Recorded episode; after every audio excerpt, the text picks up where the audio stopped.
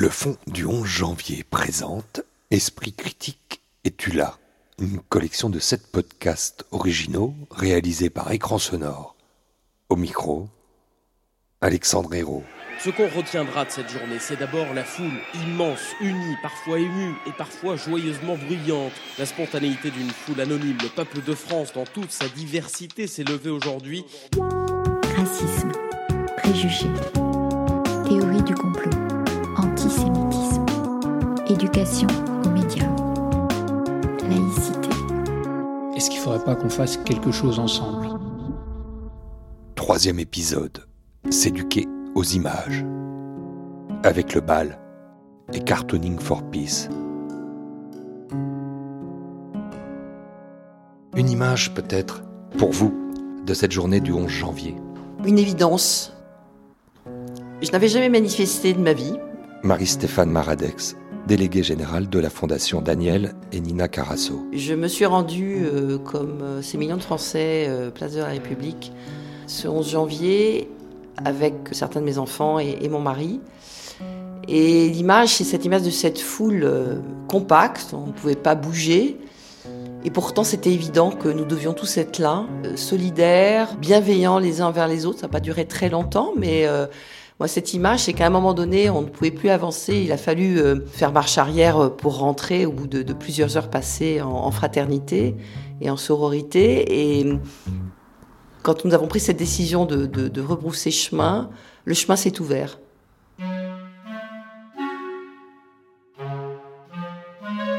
Après, après cette journée du 11, Marie-Stéphane Maradex, c'est un chemin qui s'ouvre, un chemin qu'il faut ouvrir avec cette interrogation. Qu'est-ce qu'on fait? Qu'est-ce qu'on décide? On se sent impuissant, impuissant parce qu'on ne comprend pas. Je pense que ce qui s'est passé, c'est beaucoup d'incompréhension sur euh, des fragilités euh, sociales qui dépassent, euh, je dirais, même le fait religieux. Et c'est vrai, quand j'ai reçu l'appel de, de Jean-Marie Destré de la Fondation Caritas, euh, je crois que c'était dès le lendemain, là encore, c'était une évidence. On s'est dit, bah, après tout, nous, Fondation, on travaille pour le bien commun, on travaille pour le vivre ensemble, pour le faire ensemble, on travaille pour euh, au quotidien et, et la Fondation Carasso à travers en particulier notre axe euh, autour de l'art citoyen, ce qui veut dire quand même quelque chose de fort. Euh, on était dans, dans, dans, dans ce travail au quotidien.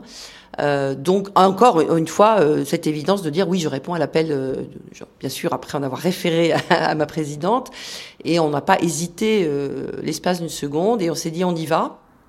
Il y a un sujet à la Fondation Daniel et Nina Carasso qui vous intéresse beaucoup autour de, de cet art citoyen. C'est ce thème de l'éducation aux images.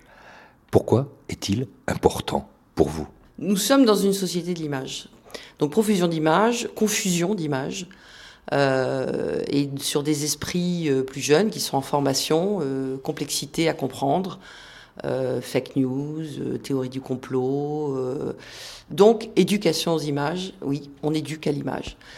Euh, on a effectivement euh, soutenu euh, différentes initiatives, alors bien entendu à travers le fonds du 11 janvier, mais la Fondation Carasso avait déjà, en particulier à travers un projet exemplaire qui est porté par le BAL, la Fabrique du Regard, ce projet d'une plateforme numérique qui permettait de toucher Ercilia, donc qui permettait de toucher plus euh, largement le travail remarquable de, l'équipe du BAL qui euh, était en environné autour de, on va dire, de Paris et, de la région parisienne, et donc un, outil qui permettait réellement d'accompagner les enseignants pour aider ces jeunes à, s'y retrouver et à, et à décrypter.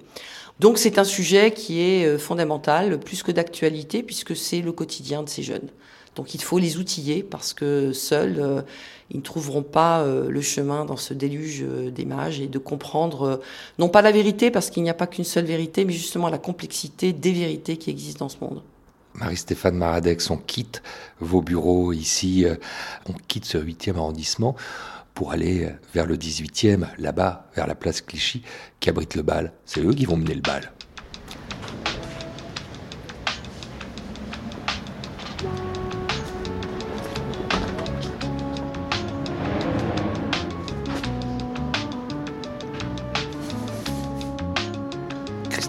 Comment s'appelle ce petit passage ici à deux pas de la place Clichy dans le 18e arrondissement parisien où vous êtes niché, où vous avez campé, où le bal s'est ouvert?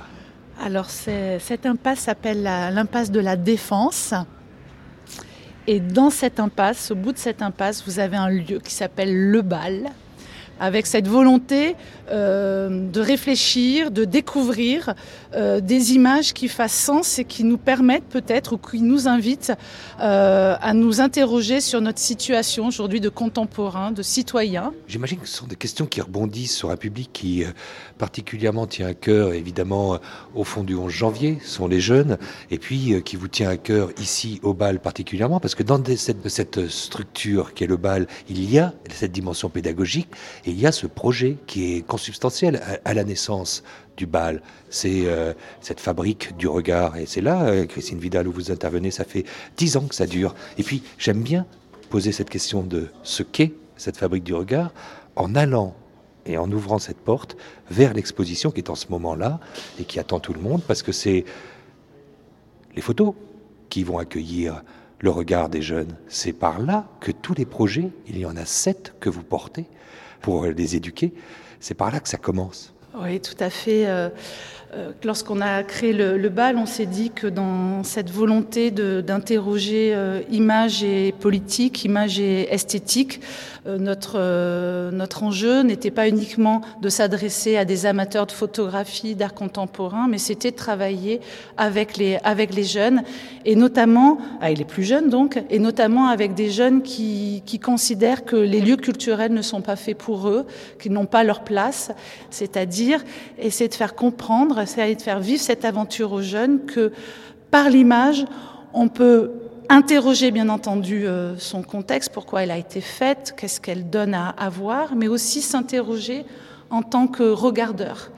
Comprendre l'image, c'est aussi comprendre peut-être euh, notre place dans la société, les enjeux qui sont aussi les nôtres lorsqu'on fait partie d'un groupe, un groupe classe, un groupe de jeunes, un groupe d'une génération, un groupe dans la société. Et donc les, jeunes peuvent découvrir les expositions du bal, mais ça ne s'arrête pas là. Euh, sinon, ça s'appellerait pas la fabrique du regard. Ce sont des, des projets au long cours que l'on mène entre 20 et 110 heures d'atelier avec les jeunes, qui vont vivre plusieurs expériences d'analyse collective donc ça se passe également donc au bal, ça se passe dans des salles de cinéma où nous concevons des programmations spécifiques pour, ces, pour, les, pour les jeunes avec lesquels nous travaillons euh, cinématographiques, pour leur montrer sur une question. Euh, cette année, on travaille sur euh. Et donc, les jeunes vont, comme ça, vivre des aventures de découverte d'images auxquelles ils sont peu confrontés et une fois qu'ils ont ouvert grand les possibilités de leur imagination, les possibilités justement de convoquer euh, différents types d'images, différentes problématiques, ils vont travailler avec des artistes pour réaliser des films, des publications, euh, des parcours en réalité euh, augmentés. Il y a une place pour moi qui m'est euh, réservée aujourd'hui, c'est presque un privilège, c'est de participer à un atelier avec l'une de, de, vos artistes invités, justement, à les élaborer avec les enfants. C'est au lycée, au collège-lycée, la cité scolaire Henri Bergson, ça va se passer.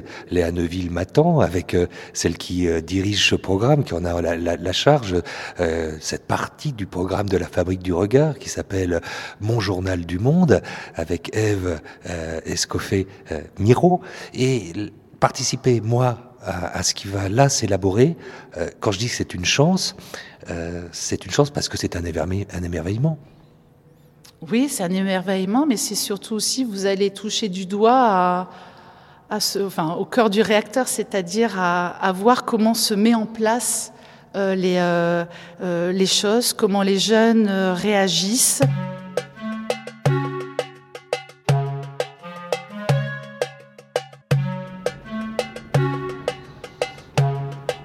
Bah, puisqu'on travaille sur l'image, Faed, décris-moi ce que tu vois.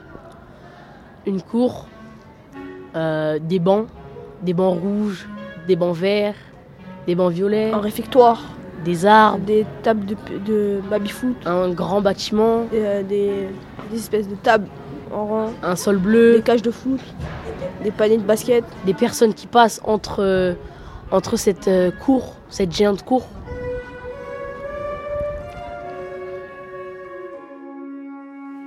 Parce que Léa Neuville, bonjour. Il y a deux classes ici finalement. Alors, en ce moment, il y a une classe, c'est la classe de UPE2A, donc euh, c'est une classe de primo-arrivants, d'élèves qui, qui sont étrangers. Et vendredi, on a travaillé avec des élèves de quatrième. Les deux groupes se sont mélangés.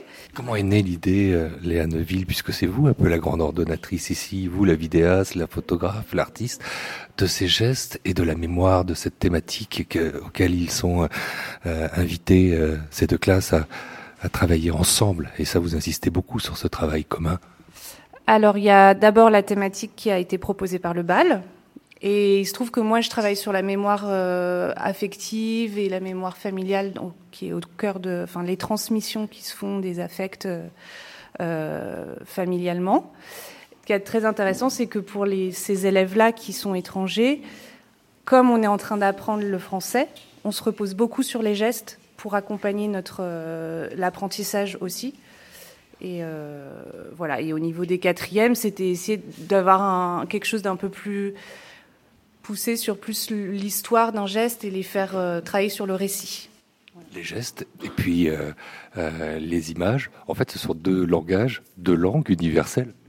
Absolument. Et on se rend compte qu'il y a une communication euh, qui peut se faire, peu importe finalement la langue d'origine ou l'origine, la nationalité. Enfin, il y a un point de rencontre qui dépasse ces différences-là et qui se met en commun. Et, mais c'était aussi intéressant de se détacher, de voir le lien entre visuel, son, euh, parole, geste, mouvement, corps, tout, ça, comment ça se connecte, mais comment en fait euh, ça fonctionne parce que c'est tous ensemble et que ça demande aussi un peu de précision quand on en enlève un. C'est-à-dire quand on n'a pas le, quand on n'a pas l'image, comment on fait pour décrire euh, avec des mots et ou avec, que avec des, son corps. Et là, on en est où? On va pas interrompre plus longtemps, puisque finalement, euh, c'est le début de, de, de l'atelier. C'est, on est presque en fin de parcours. Hein. C'est ça qui est intéressant, c'est que c'est du long terme. Oui, oui, ça a duré euh, 10 jours. Euh, là, c'est la dernière, enfin 15 jours même, c'est le dernier cours. Et la dernière séance, on était en train de regarder les images de danse qui ont été faites euh, collectivement, qui a été un, des points de rencontre de, la classe de quatrième et de la classe de UP2A. Et je voulais juste qu'on reprenne un peu là, on s'est arrêté vendredi. Et ensuite, ils vont continuer leur, euh, leur classement par émotion. Chacun, chaque, il y a quatre groupes qui se sont euh, occupés d'une émotion à travers euh, et qui doivent répertorier ces images. Voilà, on est dans le moment du classement et du répertoire de tout l'ensemble des, des créations. On peut être ensemble.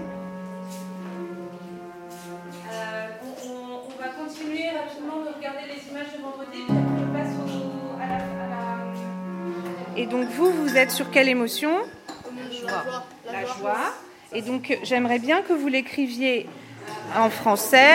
Qu'est-ce qu'on avait dit comme euh, quelle écriture d'autre? Ouais, Maroc. Oui, marocain. Et anglais, on avait travaillé sur français, anglais. Et après, vous pouvez faire arabe, russe. D'accord Moi aussi arabe. Et alors, vous pouvez soit le faire sur le papier blanc comme ça, Chine. avec de l'encre de Chine. Et sinon, comment ça s'appelle ce papier Vous vous souvenez. Euh, Je vous l'ai dit plusieurs fois.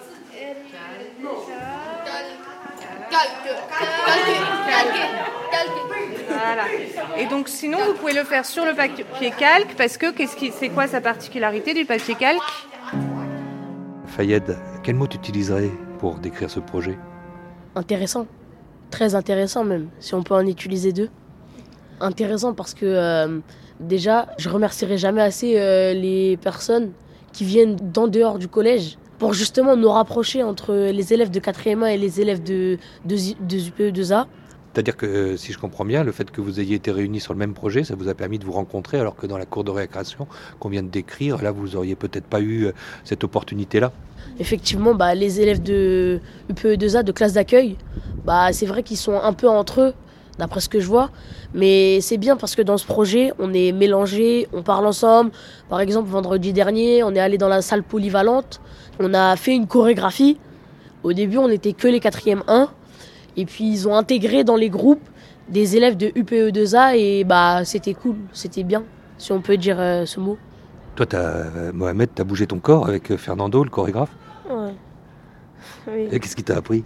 Bah, en fait, euh, il m'a appris à plutôt, on peut dire, si on peut dire, écouter mon cœur. Voilà, si on peut dire ça. C'est-à-dire, euh, enfin, ça dépend les chorégraphies. On va dire une chorégraphie avec une musique. Bah, en fait, nos oreilles, ils entendent la musique et, euh, enfin, on laisse notre corps euh, agir comme il veut, à son gré, à son plein gré. Qu'est-ce qui t'a plu le plus dans cet exercice? Euh, de danse, pouvoir euh, apprendre quelque chose. C'est-à-dire par exemple danser pour exprimer quelque chose ou bien... Vivre bien ensemble? Oui voilà, le vivre, le vivre ensemble. C'est ça. Dans ce projet, le, je pense le plus intéressant c'est euh, c'est le vivre ensemble comme vous l'avez dit. Mais on vous apprend aussi à, à comprendre, à décrypter un autre langage, c'est celui de l'image. Une image, c'est quelque chose qu'il faut, euh, il faut s'éduquer pour euh, essayer de, de comprendre son utilisation, sa fabrication, sa diffusion. Oui, c'est bien ça. Quand vous parlez d'image, en fait, à travers une image, on peut découvrir plusieurs choses. Comme euh, à travers une image d'une personne en colère, on peut essayer de comprendre pourquoi il est en colère et qu'est-ce qu'il va faire. Voilà. Donc c'est très important de, bien analyser les images. Et parce que c'est aussi, euh, ça peut aussi être, euh, enfin, on peut aussi faire, on va dire, un geste de colère. On peut aussi être en colère. Donc bien analyser notre notre degré de colère comparé aux gens. Ça, ça s'appelle aussi, euh, d'une certaine manière, essayer de comprendre ce que veut dire l'esprit critique. Et ce qui se passe dans ces murs avec cet atelier qui est organisé par le bal, avec cette fabrique du regard, c'est que on voit arriver quelque chose qui est l'espoir, qui est la joie, qui est le talent, qui est euh, La solidarité. Le vivre ensemble.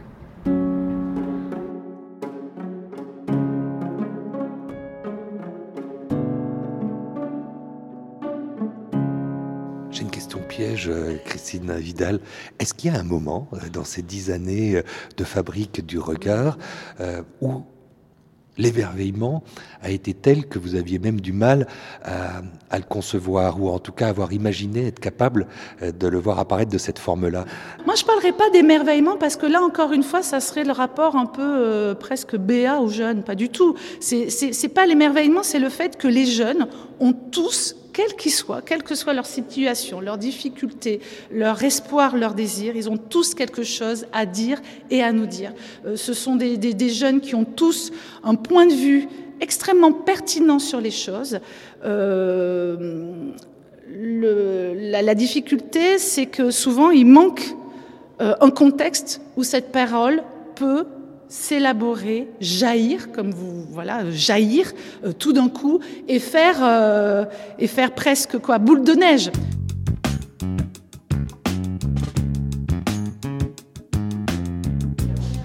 Vous êtes en train de devenir des artistes Euh, non, non, Pourquoi non? Euh, je sais pas. C'est- C'est pas quelque chose que t'aimerais Regardez. Donc on va plonger le papier dans, dans l'eau et on imbibe, c'est-à-dire que tu vois, je mets les mains pour que le, le papier il prenne de l'eau. Ok? Eve, Eve Escoffet-Miro, il y a le petit ramasse là qui parle cinq langues, le Oui. russe, le géorgien, je ne sais plus lesquels encore, et très bien le français d'ailleurs déjà. À la question absolument stupide que je lui posais s'il avait, en- s'il avait l'impression qu'il allait devenir un artiste, il m'a répondu non. Il a raison, c'est pas ça le propos. Non, le pro. Mais le propos, c'est vraiment de leur permettre de participer à un projet de création. Donc euh, après, ils peuvent devenir artistes. Ça peut être une première. euh, certains pourront peut-être devenir danseurs. C'est vrai que lors de l'intervention de Fernando, euh, je crois que c'était Toussaint justement qui disait que lui, il avait envie de devenir danseur. Donc le fait de voilà d'approcher des métiers artistiques, ça peut donner des envies, mais ça peut aussi surtout ouvrir le champ des possibles. L'idée, c'est vraiment qu'ils puissent euh, se, se sentir fiers de créer quelque chose, de participer à un travail collectif et d'échanger euh, ensemble à, à travers euh, ce projet de création.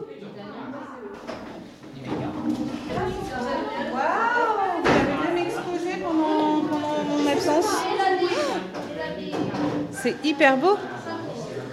Ça, c'est ce que j'en pense moi. Je suis très fière de vous, franchement. Waouh!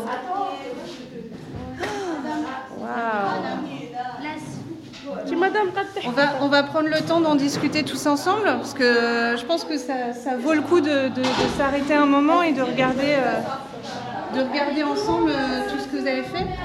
C'est hyper beau, hein. On a, vu des choses. Aboubacar, c'est pas mal ça. Ouais, c'est très, très, très, très, très, très joli. T'es content de toi là. Ouais, merci. De regarder ce que vous avez fait, c'est super, hein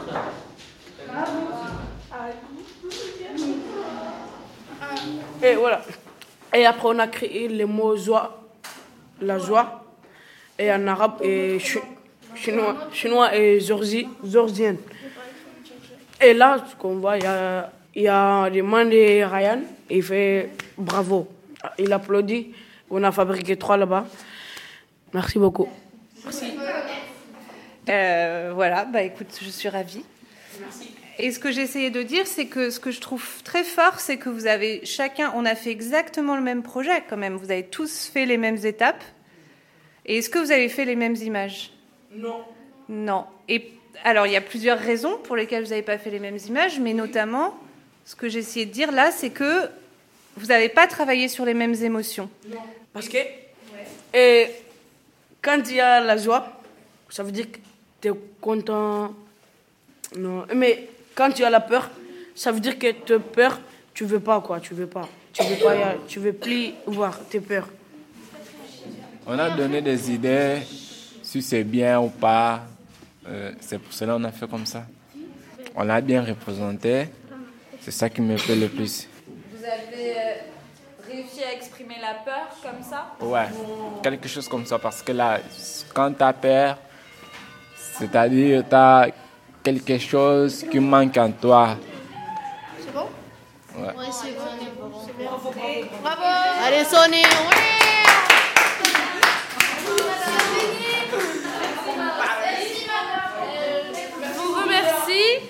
je t'aime. Très gentil. Nous aussi, on te remercie beaucoup pour, tout ce que tu as fait pour nous.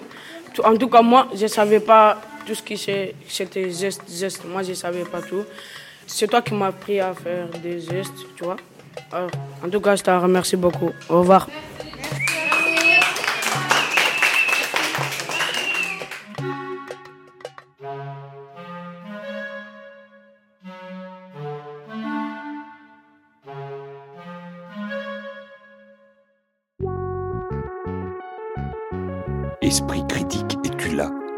Troisième épisode. S'éduquer aux images. Seconde partie. Second mouvement. Départ vers Cartooning for Peace. Rendez-vous avec Monsieur Cac, son tout nouveau président ayant succédé au dessinateur du monde Plantu. Plantu qui avait créé Cartooning for Peace avec Kofi Annan, alors à la tête des Nations Unies. C'était en 2006. On est juste un an après environ la publication des fameuses caricatures du prophète, un ensemble de dessins sur la thématique de l'islam. On- Donc on s'en souvient, ça vient de- des Danois.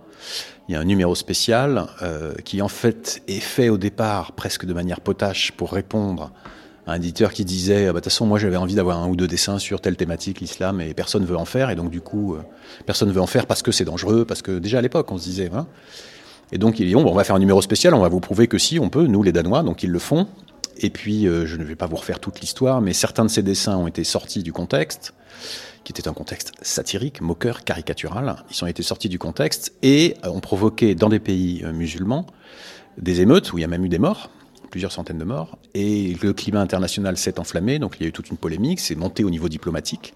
Et là-dessus, vague de solidarité de la presse européenne, dans laquelle il y avait Charlie. D'ailleurs, en France, on vocalise sur Charlie, mais il y avait d'autres titres français, dont Libé, il me semble, à l'époque, qui avaient publié les mêmes caricatures pour dire non, nous on est solidaires, ça c'est la liberté d'expression. On les aurait peut-être pas nous publiés dans notre ligne éditoriale, mais là par solidarité, il faut montrer que ceux qui souhaitent publier ce genre de dessin peuvent le faire. Et donc, émoi international, ça monte au niveau diplomatique. Il y a, euh, avec Plantu et Kofi Annan, se rencontrent dans une discussion sur ce sujet, justement. Et à partir de là, euh, Kofi Annan dit il faut pas en rester à une rencontre, une conférence, il faut continuer, il faut faire quelque chose. Et Jean euh, décide de créer Cartooning for Peace. Parce qu'après, euh, pendant 16 ans, euh, Plantu euh, part avec son, petit stylo sur le dos, co- comme, co- comme s'il fallait l'affirmer partout, sur ce combat. Et vous voyez évoluer, vous, en tant que dessinateur, CAC, avant de prendre cette responsabilité, de lui succéder, toute une série de débats, plus ou moins contradictoires, mais surtout un climat qui ne se calme pas. Non, alors c'est euh, c'est quelque chose que je, trouve assez paradoxal. Euh, effectivement, d'abord, on a donc une période de 10 ans pendant laquelle Cartooning for Peace met en place son travail euh, sous plusieurs axes. Euh, L'objectif, c'est la liberté de la parole, l'acceptation des opinions différentes, et donc finalement le vivre ensemble. Au niveau international, c'est un objectif euh, assez dingue pour une petite association, basée à Paris mais internationale, qui aujourd'hui rassemble 200 dessinateurs du monde entier. Et donc d'entrée de jeu, on a déjà tous les axes qui sont aujourd'hui nos axes de travail. Dès le départ de l'association, qu'est-ce qu'il faut faire pour ça? Bah, Il faut mettre en avant le dessin de presse. Alors c'est à travers le dessin de presse, hein, c'est la particularité de Cartooning for Peace. C'est pas la liberté d'expression en général, la violence en général, c'est par le dessin de presse, donc le promouvoir, accompagner les dessinateurs euh, de chacun dans leur pays pour qu'ils puissent du plus possible être libres de s'exprimer. On a, la promotion du dessin de presse en tant que travail, on a la pédagogie, c'est-à-dire utiliser ce support qui a l'avantage, notamment pour les jeunes, d'être euh, plus lisible. C'est du dessin, c'est une image. Plus facile qu'un texte à faire appréhender par des jeunes. Ça peut être universel, il y a beaucoup de dessins de presse, il n'y a même pas de bulle. Donc là, vous pouvez vraiment, euh, même même à l'étranger, il n'y a plus de question de traduction. Utiliser ce support pour faire s'exprimer les jeunes, les détenus, on va aussi dans des prisons, euh, les faire s'exprimer sur bah, le sujet qu'on va leur faire traiter, mais le but derrière ça, c'est libérer la parole, être capable d'écouter des opinions différentes, c'est tout ce qu'on fait. Donc la pédagogie, qui est un, un volet absolument central de ce qu'on fait nous, en France et dans le monde, et la protection, on va dire, le plaidoyer, c'est-à-dire la défense des dessinateurs qui, ce qui n'est pas tout à fait notre cas dans les démocraties, eux sont en danger, mais à des niveaux de danger autres que se faire euh, menacer de mort, ce qui est déjà pas mal, ce qui peut nous arriver en France.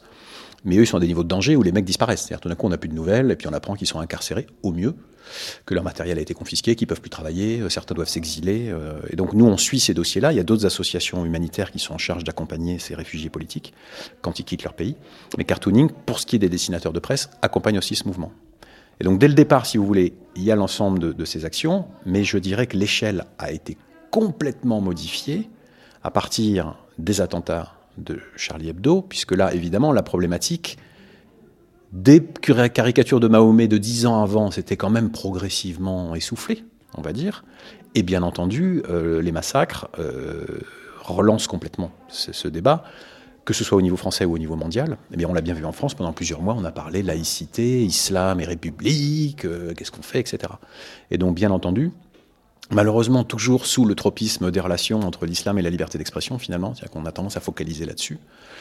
Euh, les activités de cartooning se sont démultipliées parce que le nombre de sollicitations a considérablement augmenté, que ce soit des établissements scolaires, que ce soit des lieux de détention, que ce soit de tous les endroits dans le monde où on voulait parler de ces sujets, où vous avez une association de référence pour ce qui est du dessin de presse qui est Cartooning for Peace, en tout cas au niveau international, euh, qui donc appelait à venir s'exprimer, participer, euh, former des dessinateurs, euh, à faire des ateliers, à intervenir en conférence, etc.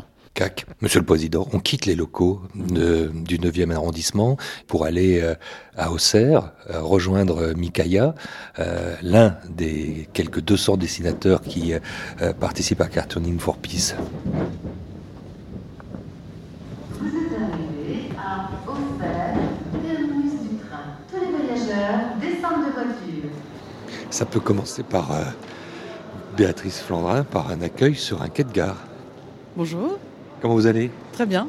Parce que moi j'arrive un peu en retard, mais Mikaya est déjà là. Oui, c'est ça. Il a déjà fait une intervention auprès des, de deux classes de seconde bac pro. Et cet après-midi, les CAP.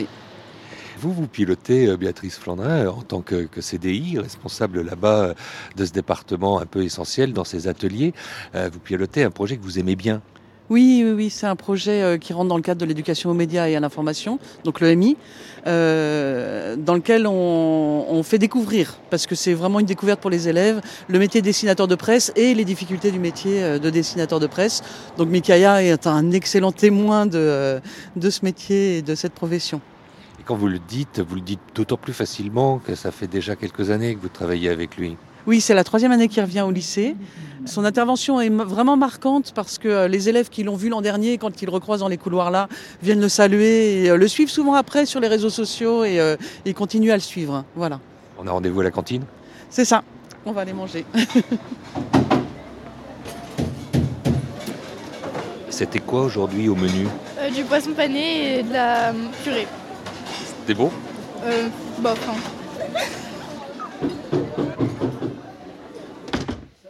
Il y a ceux qui sont à la cantine là en train de finir leur, leur repas, Mikaya. Euh, poisson pané aujourd'hui et cuisse de poulet. Cuisse de poulet, ça a, été, ça a été cuisse de poulet pour moi. Et euh, vous êtes que de visite ici, hein, qu'on le se dise. Ah bah, je suis de visite. Oui, bah, comme je suis né en Tunisie, justement, j'ai beaucoup mangé de poisson et très peu de panure, c'était ça. Euh, donc je suis un peu nostalgique du bon poisson. Et puis on est dans la salle où les profs euh, se réunissent pour manger, donc on est en compagnie de, de quatre professeurs euh, autour de nous. Euh, c'est un milieu que vous arrivez aujourd'hui peut-être mieux encore à comprendre, surtout au niveau des enjeux, puisque c'est ça qui vous réunit finalement. Il y a cinq ans de ça, est arrivé une chose, une chose qui a changé définitivement le cours du dessin de presse, c'est les attentats de Charlie. Parce que là, des gens sont morts en plein cœur de Paris. Et là, ça a changé un peu la donne sur plein de- plein d'aspects.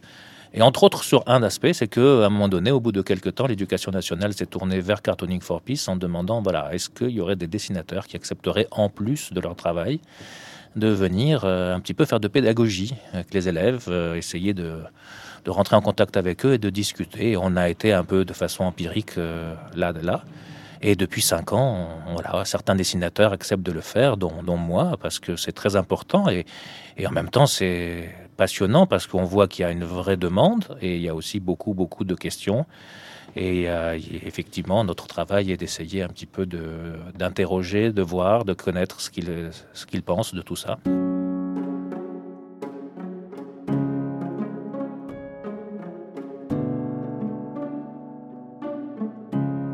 Messieurs, dames, ici, à cette table, à l'heure du café, dans cette cantine de, euh, de ce groupe scolaire de Saint-Joseph-la-Salle, qui veut me dire pourquoi c'est important, pourquoi cette présence euh, de Mikaya ici dans vos murs est importante Petit tour de table. Euh, oui, c'est important que Mikaya soit là ou d'autres dessinateurs de presse.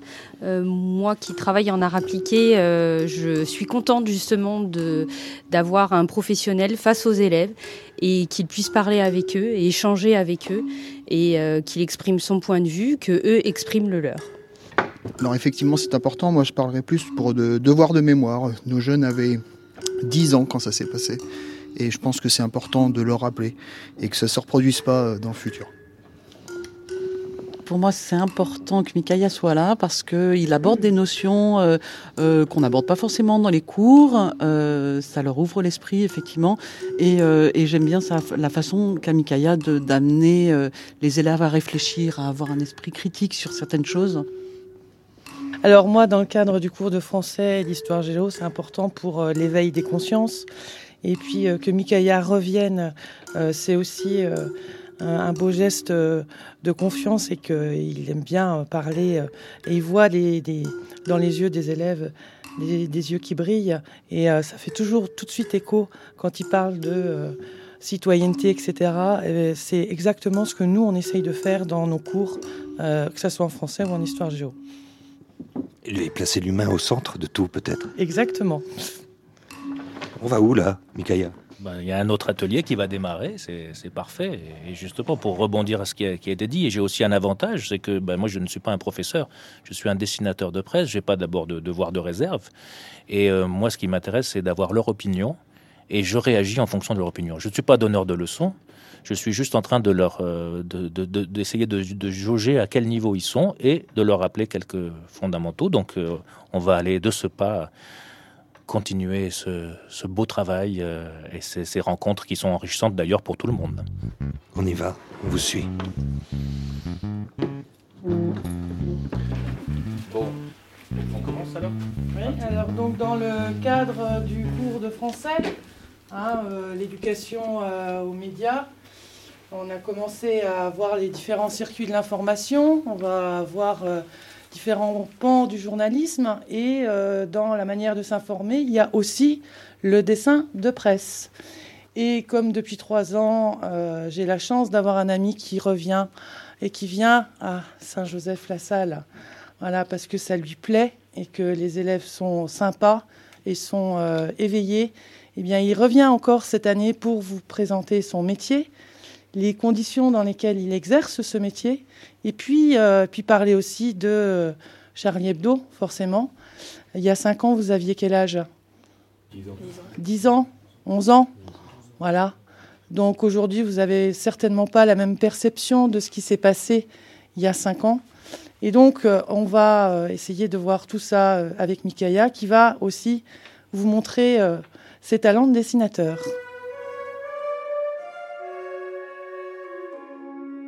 Bonjour, bonjour, bonjour. Bah, écoutez, voilà, ça me fait vraiment plaisir d'être là.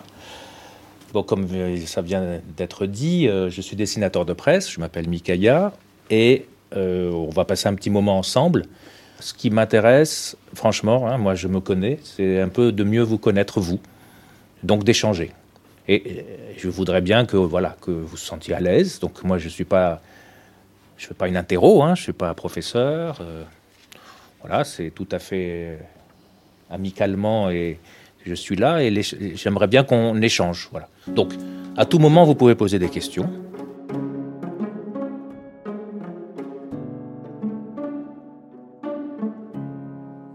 qu'est-ce qu'il faut selon vous convoquer de plus profond quand on est dessinateur de presse et qu'on va s'adresser à des jeunes pousses? Ce qui est euh, passionnant en ce moment dans l'évolution de ce travail de, pédagogie sur euh, la liberté d'expression, euh, le vivre ensemble en direction des jeunes, c'est qu'évidemment, eux, ils sont nés dans un monde numérique qui est à la fois riche de promesses complètement inouïes en matière d'échanges, de rencontres, de gens du monde entier auxquels on peut montrer nos œuvres, qui vont les découvrir.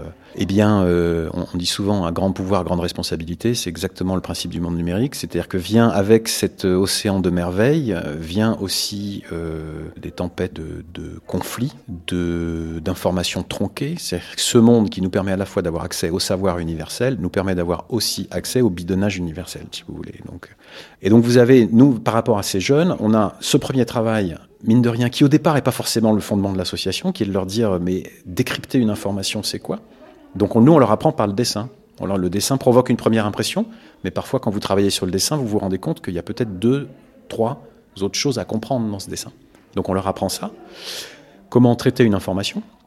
Et puis la deuxième chose qui, est, euh, on devrait, à partir du moment où on a accès à toutes les opinions du monde, se dire, bah du coup, on est très habitué maintenant à savoir que il y a tel groupe de personnes qui pensent plutôt ci, plutôt ça. Mais non, on l'a vu avec le fonctionnement des algorithmes. On est tous progressivement en train de s'enfermer dans des bulles de contact, nos réseaux, qui finalement pensent à peu près tous comme nous.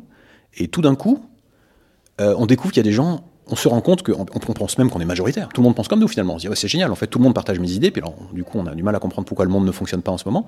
On a du mal à comprendre le résultat des élections. Et puis en fait c'est parce que chacun, chacun de ces groupes est enfermé dans sa propre bulle. Et quand il est confronté à une opinion qui diverge, il va absolument plus la tolérer. Donc finalement la multiplication des opinions disponibles n'a pas fonctionné, en tout cas pour ce qui est de notre niveau de tolérance on a tendance à se braquer de plus en plus. Alors, c'est pas vrai de tous les internautes, mais c'est vrai d'une partie d'entre eux qui vont se braquer extrêmement violemment dès qu'une opinion ne correspond plus.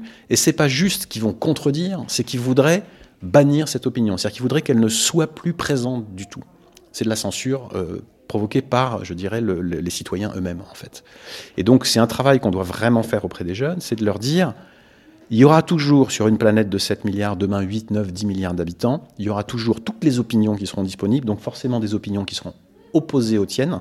Ce qui est intéressant, c'est de savoir comment cette personne arrive à cette opinion, le chemin qu'elle a parcouru pour arriver à cette opinion, parce que si tu comprends ça, éventuellement tu as une petite chance de la faire changer d'avis, mais même si tu ne peux pas la faire changer d'avis, au moins tu as compris le cheminement qu'elle a fait, et tu vas mieux accepter comment des opinions différentes se forgent, et comment la tienne et la sienne vont pouvoir être compatibles pour créer un vivre ensemble. Et c'est en ce moment, c'est pas tellement l'ambiance. En ce moment, l'ambiance, c'est vraiment qu'il faut avoir une opinion blanche ou noire. C'est très basique. Il faut forcément être dans l'un des deux camps. Et c'est incompatible. L'une des deux devra disparaître. Cabu fait ce dessin qui lui a valu la mort. Le titre Mahomet débordé par les intégristes. On voit Mahomet qui se prend la tête dans les mains. C'est dur d'être aimé par des cons. Qu'est-ce que vous pensez de ça? Bah, ils pensent que ceux qui se font sauter, bah, bah ils agissent pas correctement en fait. C'est pas ça la religion. Petite question, est-ce que là, Cabu est en train de traiter les musulmans de cons? Bah non, seulement les extrémistes, enfin les intégristes du coup. Comment on sait que c'est les intégristes simplement? Parce que c'est marqué dans le titre. Ben oui. Vous savez le nombre de personnes à qui je montre ça et qui disent Eh monsieur, regardez, ils traitent les musulmans de cons. Ils vont Pas jusqu'au bout des choses. C'est juste les islamistes. Eh oui. Si Cabu avait écrit Mahomet débordé par les musulmans, que c'est dur d'être aimé par des cons. Ah, là, par contre, c'est. Et là, eh ben, bien sûr, il ne l'a pas fait. Qu'est-ce qu'a voulu dire Cabu Et d'ailleurs, la majorité des dessinateurs qui ont fait des dessins où on a représenté Mahomet, c'était pour dire, soyons réalistes, en plus quand on connaît un peu, même si on peut discuter, mais enfin globalement, il y a des versets, des sourates en tout cas dans le Coran qui vous disent si on tue un homme, on tue l'humanité. Donc euh, c'est une chose très importante. euh, euh, là, ce que dit Cabu en réalité, vous imaginez? Il dit mais c'est pas des vrais musulmans qui font ça. Ils, se servent de la religion musulmane pour faire des choses qui sont incroyablement horribles. Donc là, il est plutôt en train de rendre hommage justement à qui? Cabu en traitant les intégristes de cons. Il rend hommage à qui? À ceux qui adorent Mahomet, c'est-à-dire aux musulmans. Est-ce que c'est un dessin contre les musulmans? Bah non. Bah non, c'est très clair. hein.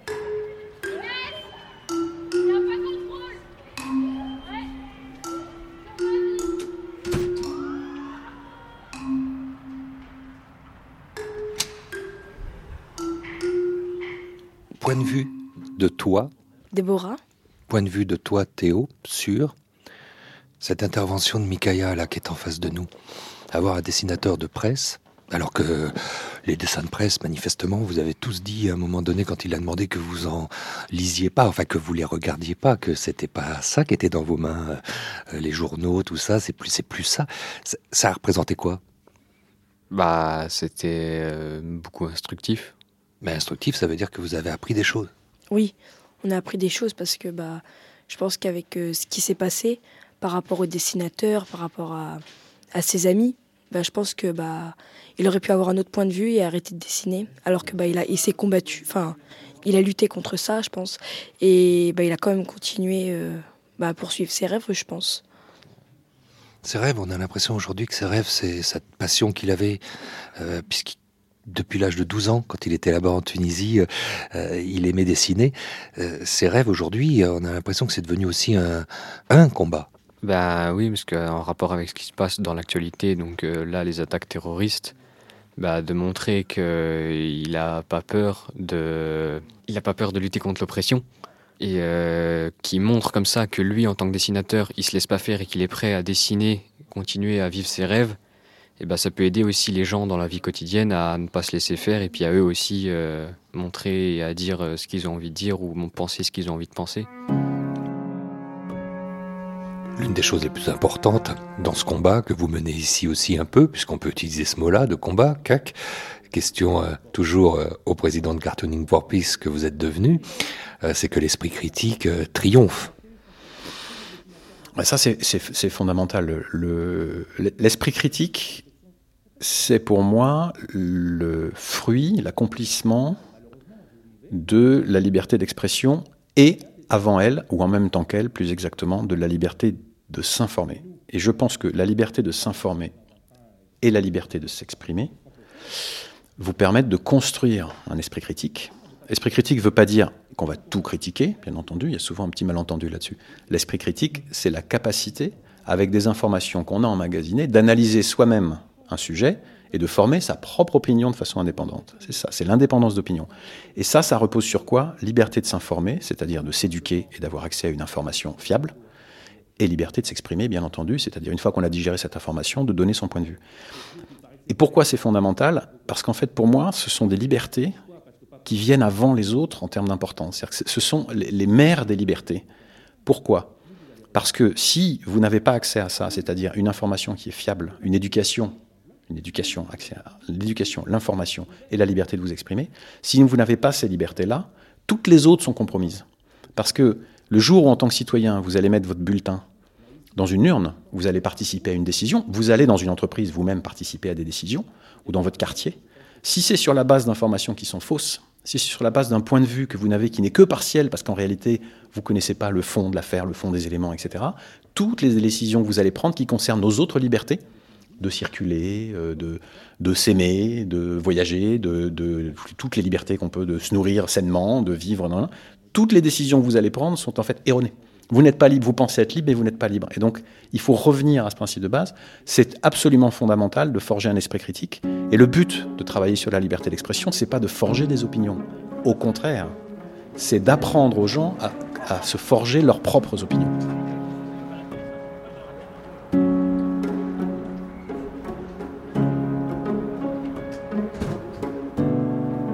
S'éduquer aux images. Fin troisième épisode de la collection de podcasts originaux produite par le Fonds du 11 janvier, Esprit Critique. Es-tu là?